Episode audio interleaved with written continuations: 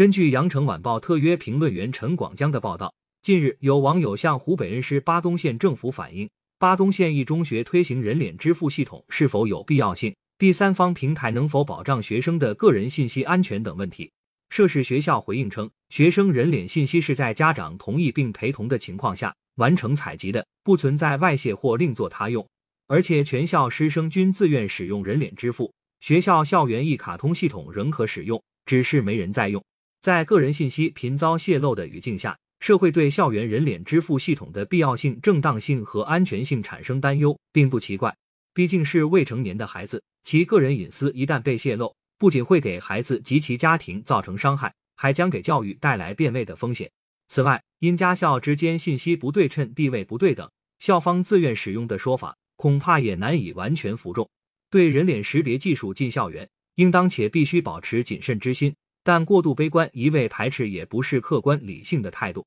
从长远看，深入应用五克人工智能等新技术，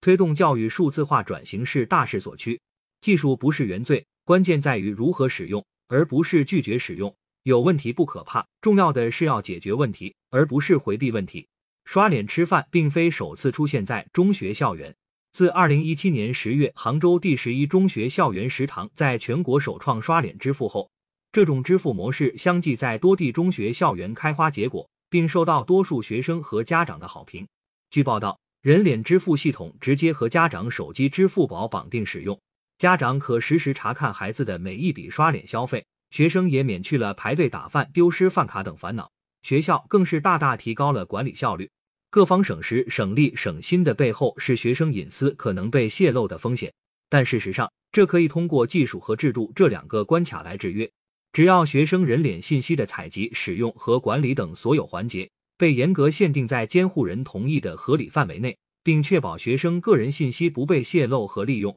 人脸支付就不是洪水猛兽。概而言之，确保学生和家长知情自愿，确保学生隐私安全无忧，是推行人脸支付系统的前提。对于人脸识别进校园，教育部的态度是非常谨慎，但并没有一味排斥和禁止。从实际情况看。如果人脸识别技术用在考勤管理、课堂纪律等方面，社会的争议和阻力较大；如果单纯用于学校食堂，则争议较小，容易推行。面对一项新兴技术，社会出现争议和担忧是正常的，也是有益的。这种争议和担忧对学校、服务商、监管部门等各方来说是一种监督和鞭策。随着《民法典》《个人信息保护法》等相关法律法规的深入实施和不断完善。校园人脸支付系统的风险完全可以降至可控范围内。具体到本次事件上，公众可以对学校的具体做法提出建议和质疑，但不宜因个案否定校园人脸支付系统。感谢收听羊城晚报广东头条。